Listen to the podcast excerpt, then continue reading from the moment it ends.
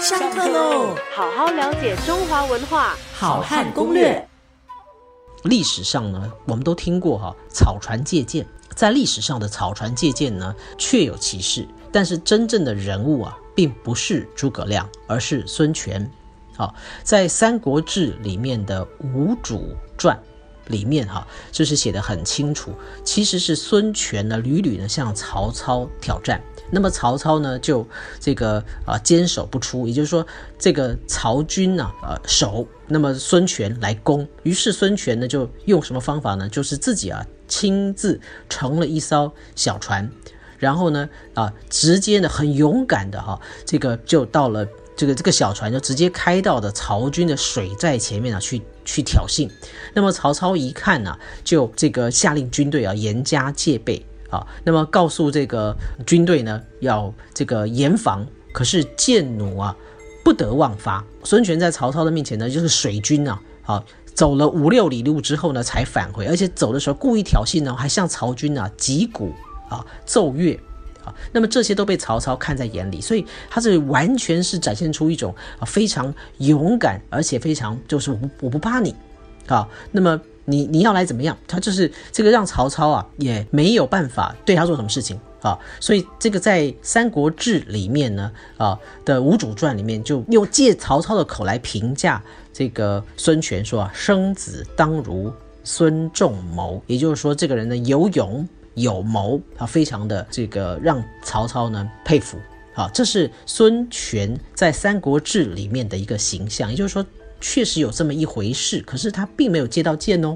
好，那么另外呢，在《魏略》里面哈，就是从曹魏的角度来记载这个故事的时候，是说啊，这个孙权呢不是乘一艘小船，而是坐一艘大船。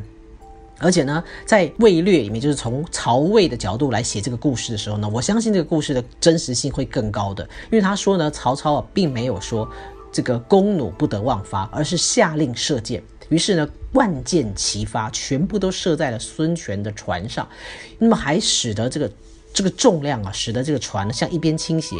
那么孙权呢，还下令啊掉头，让全部的船只掉头。那么为什么呢？因为箭继续射，继续发，所以两边的。这个箭呢要射到平均重，那么才会稳定。所以呢，孙权就下令让军让这个他的水军啊就掉头。那么这个曹操的军队呢继续射箭，所以两这个左右两侧的这个箭呢是啊箭军船平，也就是两边的。箭都重量一样了，那么船是非常平稳的，然后才安然回去。那么在历史上呢，我刚刚说啊，真相上呢，我们不知道。可是呢，在同一个故事里面哈，《三国志》里面的《吴主传》有这么记，有这么一段记载，说这个是孙权挑衅曹操啊。那么从啊孙吴的角度来写这个故事的时候呢，是说啊曹操称赞。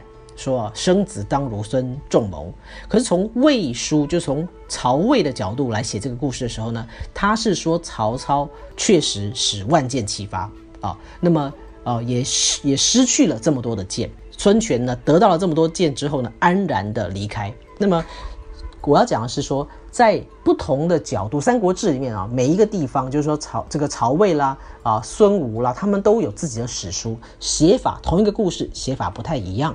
啊，那么也都记载了这个草船借箭这回事，只不过主角呢并不是诸葛亮，而是孙权。好好了解中华文化，好汉攻略。下课喽。